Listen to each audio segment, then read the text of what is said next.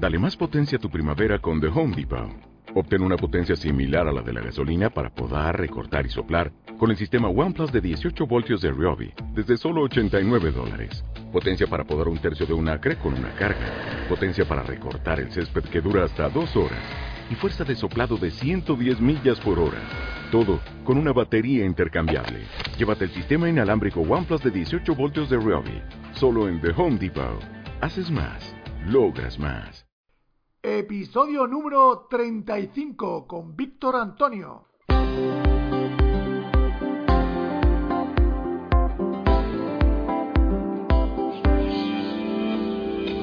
Bienvenidos al programa Ventas Éxito, un podcast diseñado para ayudarnos a crecer como vendedores. Un programa donde encontrarás las claves para mejorar tus ventas, alcanzar el éxito y desarrollarte en un vendedor de alto rendimiento. Si tienes un producto que vender, clientes que visitar y mucha competencia, este podcast es para ti. Con vosotros, Ricardo Ramos.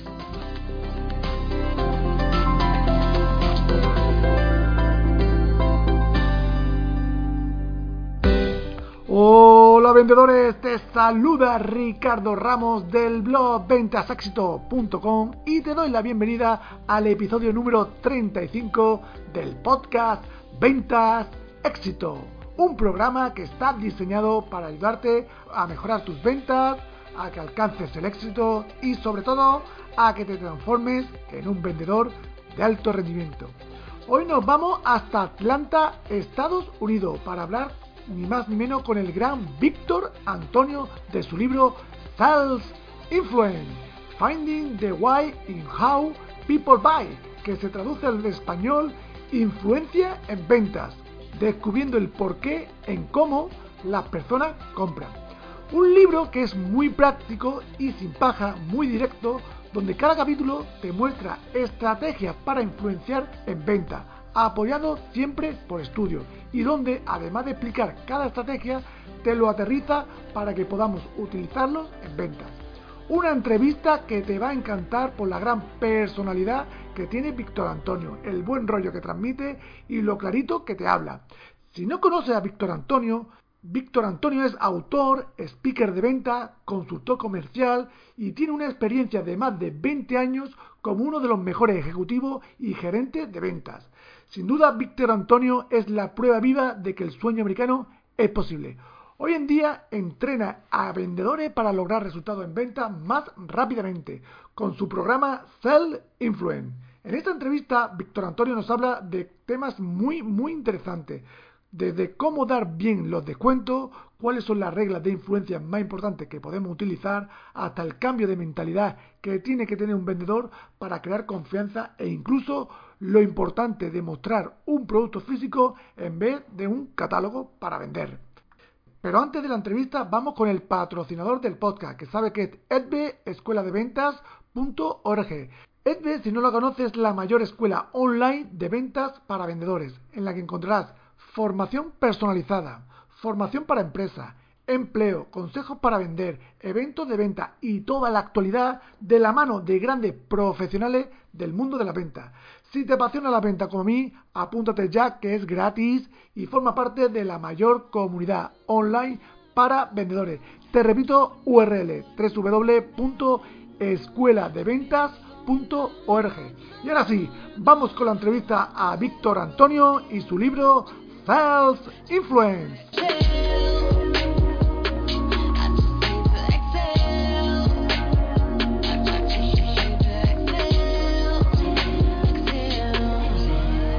Hola Víctor Antonio, ¿cómo estás? Muy bien, ¿cómo está todo allá? Fantástico, yo muy contento de tenerte hoy en Ventas Éxito Podcast para que nos hable de tu libro, Sales Influence. Ok. Que te tengo que decir que es el primer libro que traigo al podcast en inglés. Ok, perfecto. me gusta, me gusta. I love it. Perfecto. Pues nada, para los oyentes que no te conozcan, ¿quién es Víctor Antonio? Víctor Antonio es un puertorriqueño nacido aquí, criado en los Estados Unidos. Eh, y, mi familia llegó de los Estados Unidos, de Puerto Rico en los 50, no, los años 50. Yo fui nacido y criado aquí. Vine a ver a Puerto Rico por la primera vez cuando tenía 30 años. Y como te comenté anteriormente, soy más o menos un gringo, ¿no? Soy un yankee. Siempre digo que soy como el coco, ¿no? Marrón afuera, pero blanco adentro, hermano. Soy el yankee, pero americano, americano. La cultura yankee, pero eh, aprendí, como se dice el español así, a los brutos y bueno, voy a intentar lo mejor posible durante esta conversación para mantener un nivel de, ¿cómo se dice?, de, de, de, profesionalismo, por decirlo así. Perfecto. Muy bien. Mira, Víctor Antonio, me ha encantado tu libro porque tiene un enfoque único, ya que no trata de cómo vender, sino más bien de cómo las personas toman la decisión de compra. Mi pregunta es, ¿realmente se puede entender por qué la gente compra? Sí, se puede entender. Mira, el mercado ha cambiado. Cuando uno mira la, parte de ventas, yo siempre digo que, que ventas siempre va a ser antes del Internet y compartido antes del Internet y después del Internet, ¿no? Antes del Internet. Por ejemplo, si, si se, se, se, te quebraba el carro, ¿no? El, auto no, no, te funcionaba. Yo siempre hago la pregunta, ¿cómo hiciste, cómo se dice la búsqueda para conseguir el próximo auto?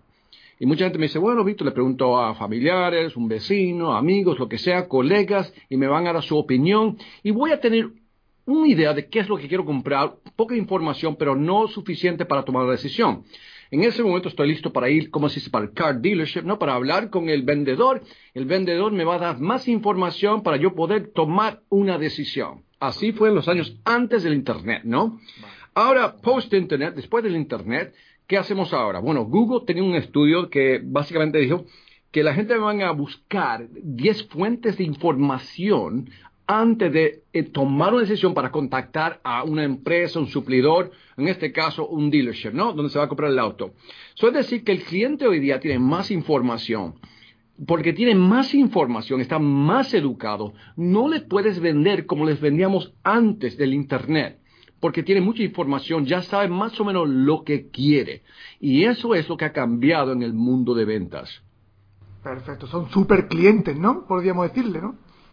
Sí, super clientes en el sentido que tienen más información, pero, la, pero una percepción equivocada yo creo que existe es que ahora que el cliente tiene más información, muchos vendedores piensan, bueno, ¿dónde, ¿dónde cuadro yo en esto ahora? Que si ellos tienen la información, why do you need me? ¿Por qué me necesitas? No, yo creo que el vendedor ahora es más aún importante, en el sentido que los clientes tienen tanta información, tanta información que encuentran en el Internet, lo que sea, que ahora necesitan ayuda en tomar una decisión. Porque cuando hay mucha información, uno necesita, como se alguien que lo guíe un poco en tomar una decisión informada. Por eso yo creo que hoy día el vendedor tiene una posición como se más poderosa en el proceso de ventas comparado a antes. Perfecto, entendido. En tu libro, Víctor, indica que debemos tener cuidado con dar descuento a los clientes porque puede devaluar el valor de nuestro producto. Entonces, ¿cuándo es la mejor manera de dar un descuento? Nunca. ¿Nunca? Nunca dar un descuento. Es, es, una mentalidad Latinoamérica, no, no, que siempre da descuento. Aquí también pasa en Estados Unidos. Pero, en broma, eh, mira, cuando uno da descuento, inmediatamente el cliente dice, bueno, si me dio un descuento ahora, a lo mejor ahorita le puedo, después le puedo pedir otro descuento, ¿no? Y sabemos cómo esto funciona, ¿no? Eh, cuando yo trabajé en Latinoamérica siempre era así. Para mí era cada vez que ponía una propuesta en la mesa, por decir algo, siempre me hablaban inmediatamente de un descuento, ¿no? Inmediatamente la conversación va directamente al descuento. Y yo me recuerdo que yo llegué, te comenté antes de, la, de esta entrevista que viví en Argentina por dos años, ¿no? Y ahí es donde aprendí realmente cómo venderle a los latinos, ¿no? Porque yo vendí aquí en los Estados Unidos y no es decir que los norteamericanos no piden descuento, claro que lo piden siempre, pero me di cuenta que en Latinoamérica es, quieren abrir con el descuento, ¿no? De, arrancar quieren ya el descuento. Y yo era, wait, wait, wait, wait, déjame venderle el valor, déjame posicionar el producto primero. Pero lo que yo he aprendido es, y lo, utilicé en Latinoamérica, es que cada vez que alguien me pide un descuento a mí, yo siempre le pido algo en cambio. Esa es la mejor manera. Mira, si tú quieres el descuento, bueno, bueno, vamos a acordar que te voy a dar el 20%, pero te entrego el 20% si firmamos ahora. Vale. Siempre pero si lo ofreces ya rápido. Vale. Cuando, Siempre por ejemplo, algo a cambio, ¿no? Siempre pide algo a cambio, ¿no? Siempre pides algo a cambio, ¿no? Nunca se lo dé así por nada, ¿ok? me recuerdo que entré a una tienda un día y entré yo a la tienda, ¿no? Para comprar una ropa. Yo estaba dispuesto a pagar el precio, ¿no? Y estaba mirando un traje, un suit, traje de hombre, ¿no? Para comprar. Inmediatamente la señora me dice algo así. Ah, aquí tenemos unos trajes ta, de moda y unos slim fit, lo que sea. Y lo tenemos hoy, lo tenemos hoy, en, como si se en oferta de 30% descuento. No tenía como si calter nada. Solamente me lo dijo. Vale. Ahora, yo estaba, yo entré a la tienda pensando que iba a comprar al precio que tenía ahí, a como se dice, list price, ¿no? Y inmediatamente me ofrece un descuento. Y de what? Why? Inmediatamente el, cerebro mío dije, ¿por qué? ¿Por qué lo están descontando tan rápido? ¿Qué le pasa? What's wrong? ¿Qué le pasa? ¿Qué, qué, qué está mal con este, este traje? Inmediatamente, como si eh, la mente piensa así, no, si me ofreces un descuento muy rápido, inmediatamente parte de mi cerebro me va a decir, este, algo, algo está mal, algo no cuadra, something's not right.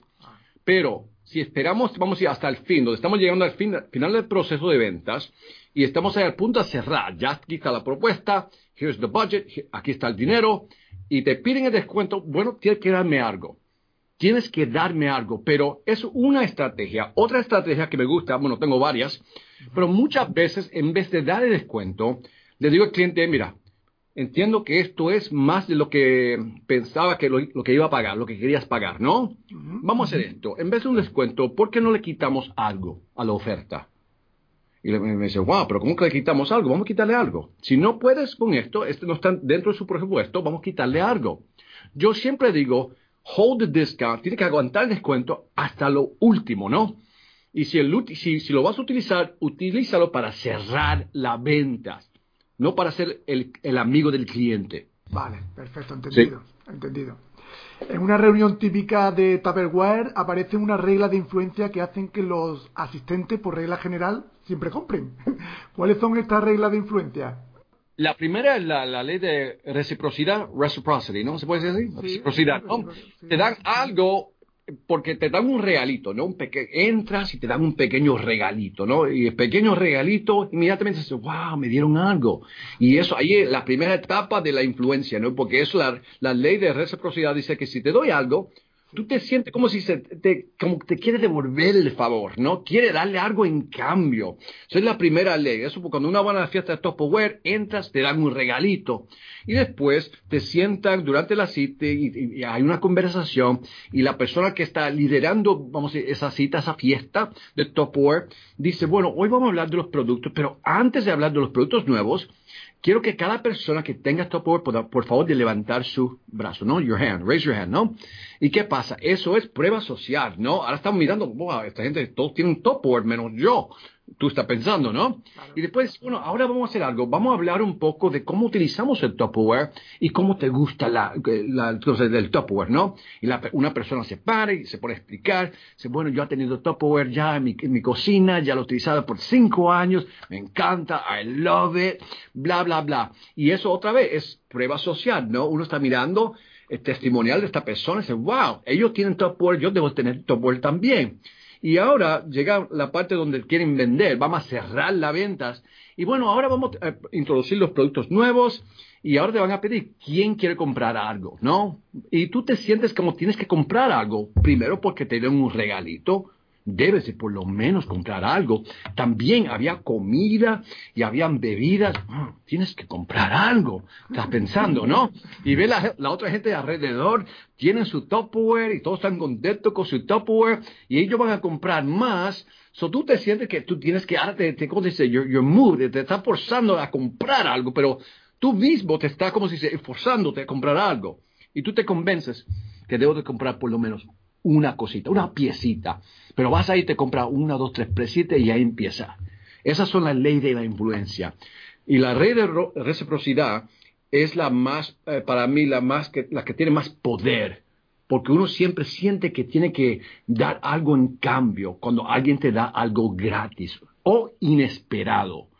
Que no le espera. Sí, señor.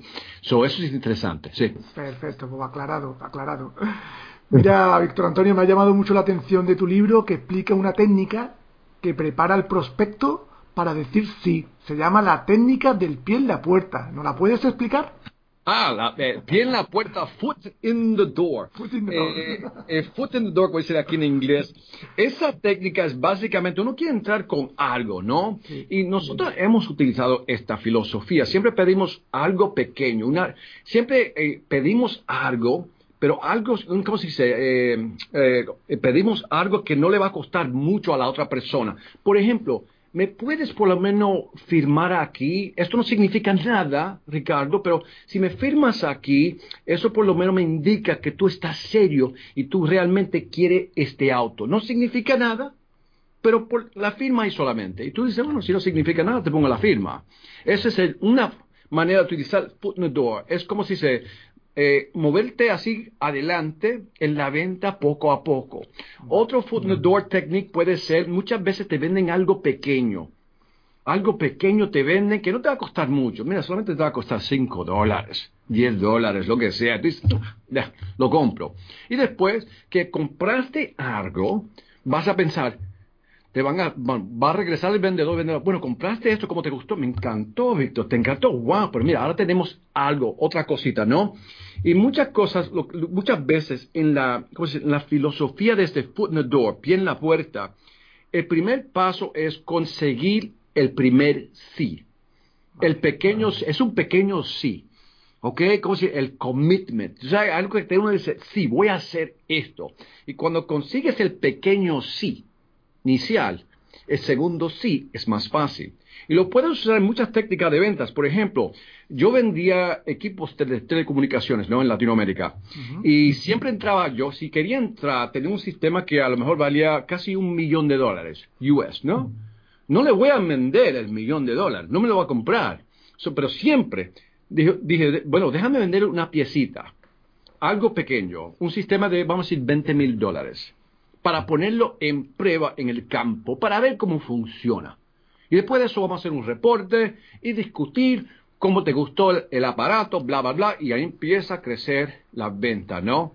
Yo crecí, por ejemplo, cuando empecé a vender en Latinoamérica, me dio en el territorio de Latinoamérica, yo era vicepresidente vendiendo las empresas grandes, vendía la telefónica, por telefónica por todos los estados a Latinoamérica, y obviamente telefónica de Argentina y todos esos países. Empezamos, la- nuestras ventas eran 14.1 millón cuando yo entré.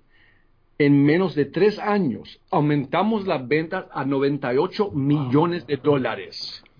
Y mira lo interesante, Ricardo. Estuvimos vendiendo productos con un valor casi 30% más comparado a nuestro competidor.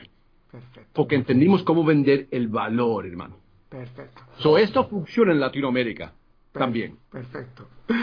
Eh, Víctor Antonio, ¿cómo podemos aumentar nuestra tasa de cierre y evitar que a última hora el prospecto se arrepienta? Ah, María, eh, la tasa. Sí, sí, sí. Bueno, otra vez, para mí siempre es el proceso, ¿no? Cada, vendedor, vendedora debe de tener un proceso de ventas, ¿ok?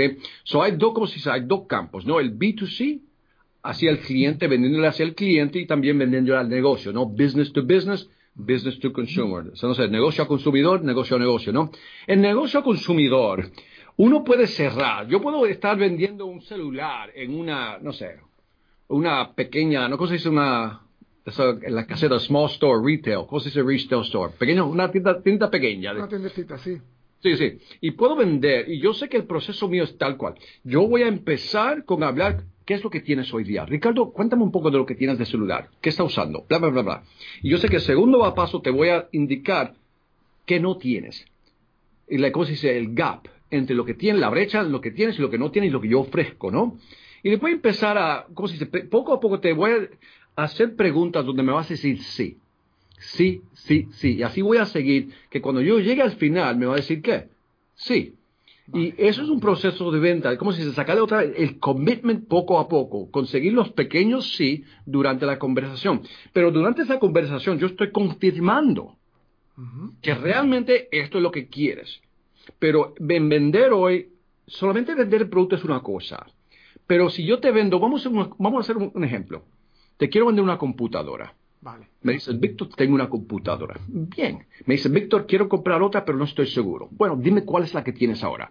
Me dice, tengo tal, tal, tal marca, ¿no? Listo, la miro, me la muestra y es un poquito pesada, ¿no?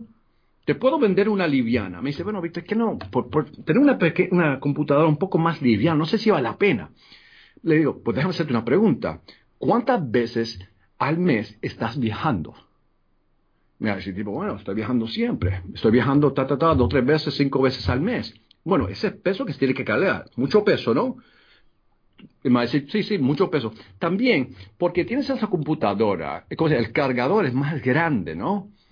que comparado a la nueva que estoy proponiendo. Y eso también es peso que tienes que cargar contigo. Y también esa computadora, porque es un poco más antigua, dos, tres años, lo que sea, para cargar esa batería, solamente la batería de la, computadora te dura dos, tres años, es decir, cada vez dos o tres horas, es decir, que cada vez tienes que recargarla, sacar todo, eh, te pongo ¿cómo se en el escenario y empieza a verte viajando con esta computadora que te pesa mucho. Y va a decir, sí, sí, no, no, tienes razón, tienes razón. Mira, por una diferencia de tal dólares, esto la vas a tener por dos, tres años, bla, bla, bla, bla, bla, y la vas a vender. Bueno, vamos a cerrar el negocio aquí. Y si lo haces bien, el cliente te dice, sí, sí, sí, sí, sí. Va a llegar un momento de que cliente dice, tienes razón, Víctor. Nunca lo pensé así. Nunca pensé del peso del aparato, de la computadora. Nunca pensé de, también el cargador tiene peso también y yo siempre estoy cargando con dos tres maletas, o eso también me pesa, y también me duele la espalda, también muchas veces llego al hotel, no, lo que sea. Formar un proceso de ventas, ¿no?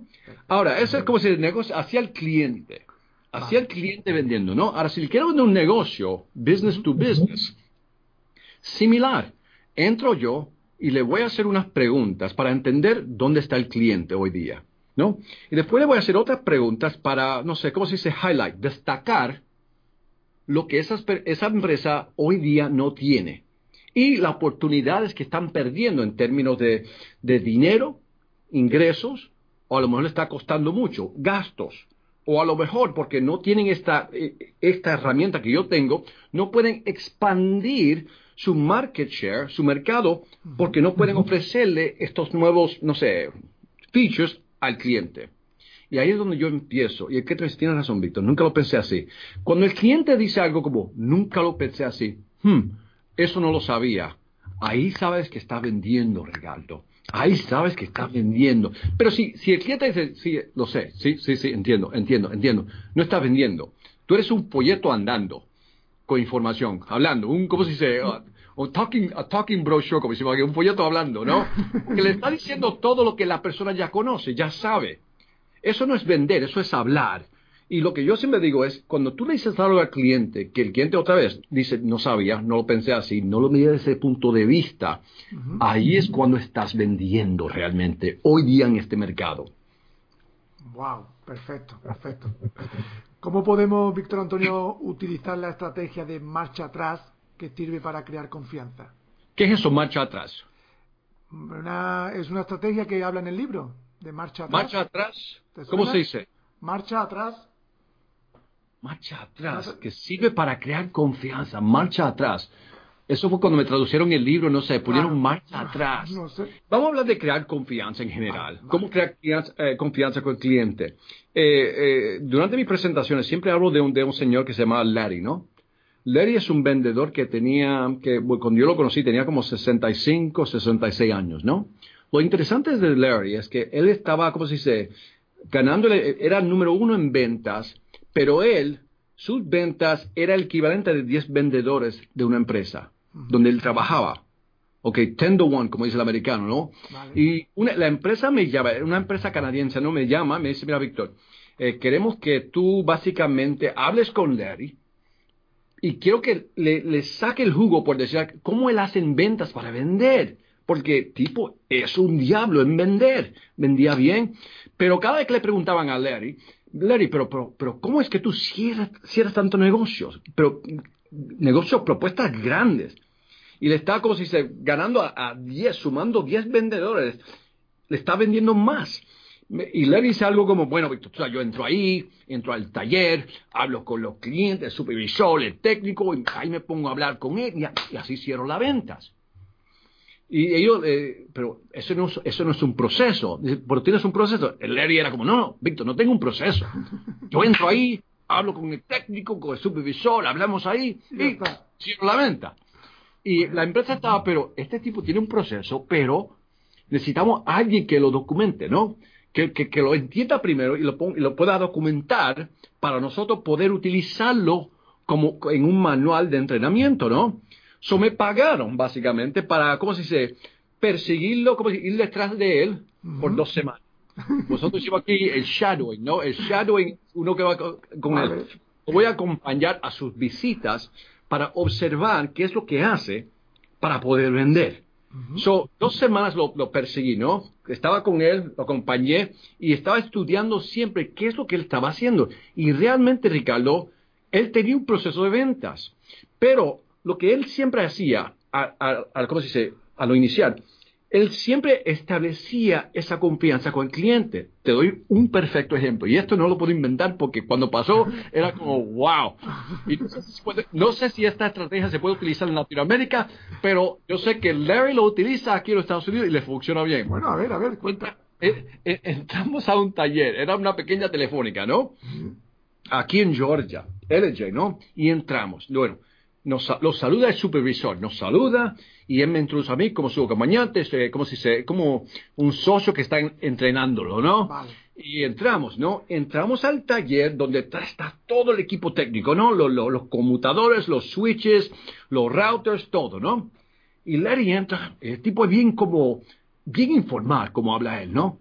Y entra y dice, y mira, lo dice en español, te lo digo en español, no sé si lo puedo traducir bien, pero mira la primera pieza de equipo que tiene, esa pieza ahí ese, ese de equipo me encanta. Esa de fibra óptica, ese equipo es un buen equipo, ¿no? Va otro, un, bastidor de uno, no sé, unos aparatos y dice, wow, eso, eso es bueno, ese es bueno. Sigue andando por el taller y después mira un pedazo, un, equipo que está colgado en la pared y dice, y dice algo, disculpa que lo diga así, dice, eso ahí, eso es una mierda. Yo quedé, pero asombrado no sabía qué decir, me quedé congelado, ¿no? Blanco, blanco. Y miré, me quedé me fui blanco, este, este tipo se fue blanco, ¿no? Y miré el supervisor.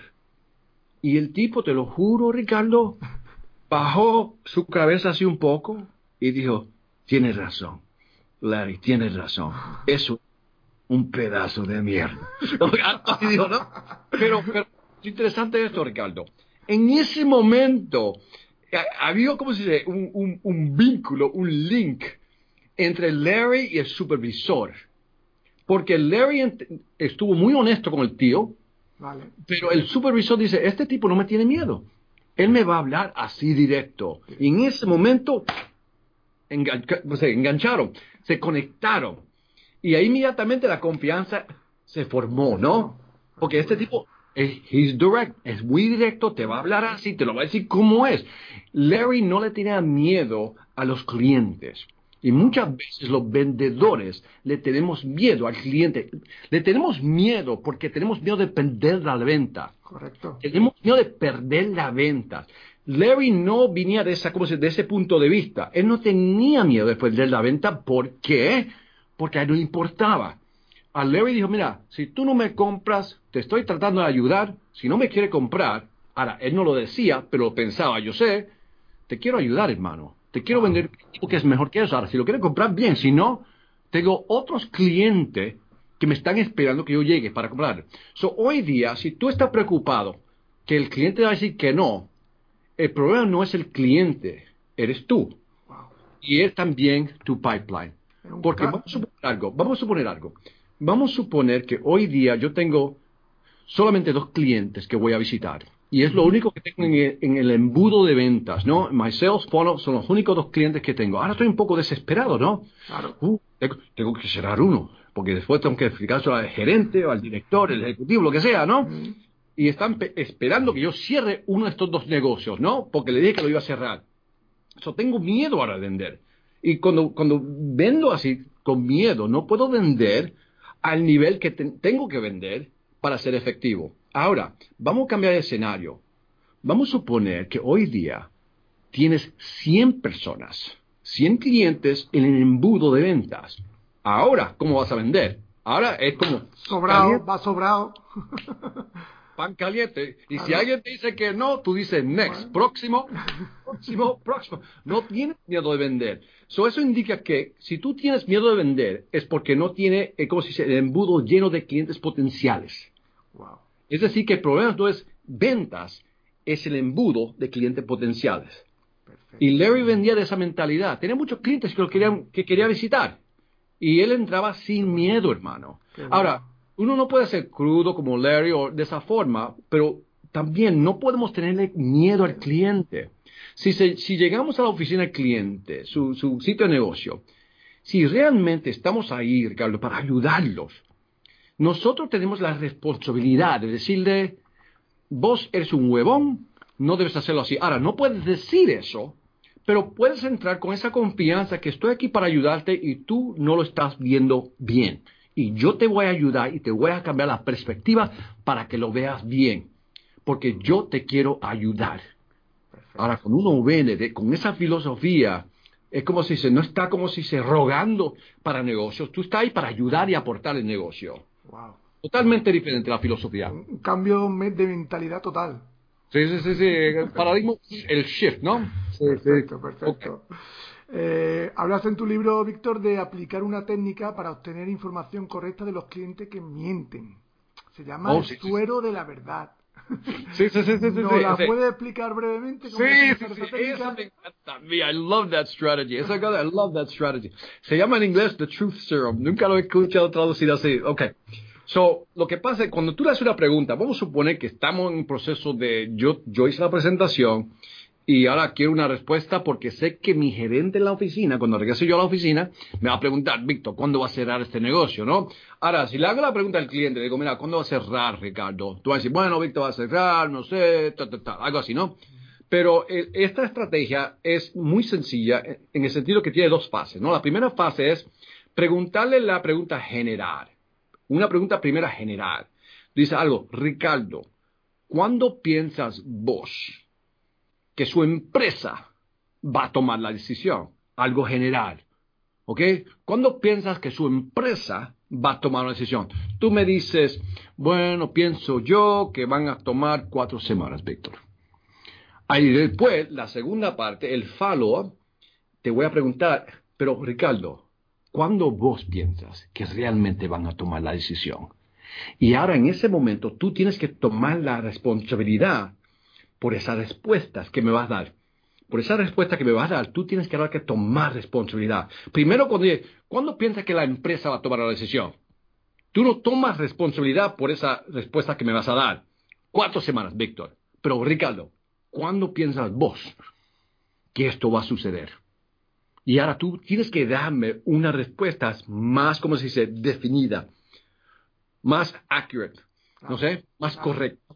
Sí, sí. Y eso, algo muy esa estrategia muy sencilla y es una buena estrategia para utilizar. Perfecto. Víctor Antonio, comentas en tu libro que podemos mejorar notablemente las ventas enseñando el producto en lugar de mostrar un folleto o un catálogo. ¿Esto por qué ocurre? Porque, mira, eh, la gente son interesantes. Nosotros siempre queremos, somos animales visuales, ¿no? Tenemos que visualizar. Si le muestro un folleto, ok, es papel, ¿no?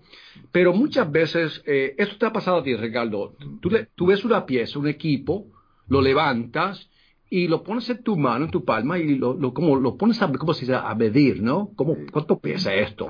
Y, si, y si, si, pesa mucho, tú dices que inmediatamente tu, tu cerebro dice, mm, calidad. Pero si es algo muy liviano, tú dices, hmm, barato, no vale la pena, ¿no? Somos así, somos así. Tenemos que ver, un ejemplo que yo siempre doy es cuando, cuando queremos dar, si no tenemos algo físico para mostrarle al cliente, la alternativa es inyectarle una, una imagen visual al cliente para que pueda ver y sentir qué es lo que está pasando. Por ejemplo, Vamos a suponer que yo te quiero vender, no sé, unas ventanas nuevas, ¿no? Y te digo, mira, Ricardo, si cambias estas ventanas en tu casa, tienen como 10 ventanas, si las cambia, vas a jorar, a jorar, vamos a decir, tal, tal, tal por ciento, ¿no? Por mes. Y tú me dices, bueno, está bien, Víctor, déjame pensarlo, ¿no? Cuando usaron esa estrategia, solamente cerraron como 15% de las ventas. Después cambiaron una cosa, Ricardo, cambiaron una cosa. Otra vez, revisaron la casa, las ventanas, y, después el vendedor te dice algo así. Mira, en revisar las ventanas puede ahorrar tal, tal, tal porcentaje por mes. Pero después te agregan algo así. eso es el equivalente. Si dejas esto como están ahora, como el status quo, si, si no cambias nada, eso es el equivalente de tener un roto, un hoyo, del tamaño de un, baloncesto en la pared. Y si tienen un roto en la pared de ese tamaño, Ricardo, por favor, eso sí lo queremos reparar, ¿sí o no? Claro. Y ahí las ventas cerraron a nivel de 61%. Wow. Ahora vamos a hacer la pregunta, ¿por qué? En, el, primer, la primera etapa solamente dije, ¿quieres ahorrar un poco de dinero? Sí. ¿Vamos a cambiar la ventana? Sí. Pero visualmente no te impactó. No llega. Pero te dije que si vamos sumando la energía que estamos perdiendo, basada en las 10 ventanas, y sumamos el total de energía que estamos perdiendo, es equivalente, otra vez, a un roto del tamaño de un baloncesto en la pared. Y si tiene un roto ahí, lo vas a querer reparar, ¿no? Claro. Ahora, visualmente, ¿qué estás viendo? Un roto en la pared, ¿ok? ¿Y qué está yendo por ese roto? ¿Qué está muy... Aire. Ese aire que es calefacción o aire acondicionado, representa qué? Dinero. Claro, sí, dinero. Ahora estoy viendo dinero yendo por ese hoyo y ahora eso me impacta visualmente. So, muchas veces si, no tienes algo físico, le tienes que dar una analogía, algo similar, algo visual, que el cliente diga, ok, I get it. I see. Oh, eso sí me duele. Porque eso, eso causa, le causa dolor ver un roto en la pared, perdiendo dinero, aire acondicionado, calefacción, lo que sea, está viendo la pérdida. Y cuando uno ve la pérdida en su mente, quiere repararlo. Perfecto. Así se utiliza esa estrategia. Aclarado, aclarado. Sí, sí, sí, sí, Víctor Antonio, ¿qué le diría a los vendedores que ponen excusas del por qué no venden debido a la crisis, a la mala economía o al mercado que tiene bajo poder adquisitivo? Bueno, primero es que se están quejando por nada, están chillando mucho, ¿no? Eh, Mira, hicieron estudios aquí en los Estados Unidos. Hay un libro que se llama The Challenger Sale, que, básicamente hicieron estudios de los tipos de vendedores que existen en el mercado. Y lo que encontraron es que los mejores vendedores, los challengers, eso que, no, que como el ejemplo de Larry, el amigo que tenía, ¿no? Que esa gente que no tiene miedo de entrar a un negocio y querer ayudar del corazón querer ayudar y decirle, decirle cosas al cliente que a lo mejor el cliente no quiere escuchar. Pero ahí, al grano, ir y hablar al cliente que esos vendedores, no importa si es una venta simple o compleja o la economía está alta o baja, esos vendedores, vendedoras, siempre venden de esa forma. Y el libro se llama The Challenger Sale. Eh, yo creo que en, español es el, no sé, el, el vendedor desafiante, algo así la traducción. Dice, yo sé que existe en español. Es un libro excelente, lo recomiendo. Wow, perfecto. Eh, para ti, Víctor, ¿qué importancia tiene estar continuamente formándose en ventas? Ah, tienes. Eh, todo está cambiando siempre, ¿no? Y los estudios de ventas, yo siempre estoy leyendo, ¿no? Yo, yo leo más o menos uno o dos libros por mes en el rubro lo que es ventas. Eh, a mí me encanta leer porque no solamente aprender, pero también me motiva. Muchas veces se me olvidan cosas, estrategias, tácticas que yo utilizaba antes, pero se me, se me olvidaron, ya paré de utilizarla, ¿no? Y es como ir al gimnasio. Muchas veces tienen que hacer ejercicio para, ¿cómo se dice?, mover los, músculos para, para otra vez, para poder utilizarlos. Y eso yo creo que, mira, si no te gusta leer, eh, ponte a escuchar un podcast, ¿no? dedica solamente, vamos a decir, 15 minutos al día. Lee unas cuantas páginas, un podcast, lo que está conduciendo, cuando está conduciendo, lo que sea, algo para, otra vez, solamente para aprender, no solamente para aprender, pero también para motivarte y también para hacerte recordar cosas que a lo mejor se te olvidaron y necesitas implementar para poder aumentar sus ventas. Perfecto. Pues, Víctor, ya para terminar, recomiéndanos un par de libros de venta aparte del tuyo, claro. Bueno, eh, ya lo recomiendo. mira, le voy a, el libro, el único libro que le voy a recomendar es ese. ¿Saben los míos? Ese del vendedor desafiante. Eh, the Challenger Sale. Vale la pena. Get the book y ya, ahí, ahí paro. ¿El autor lo conoces? Eh, hay dos. Brent Adamson.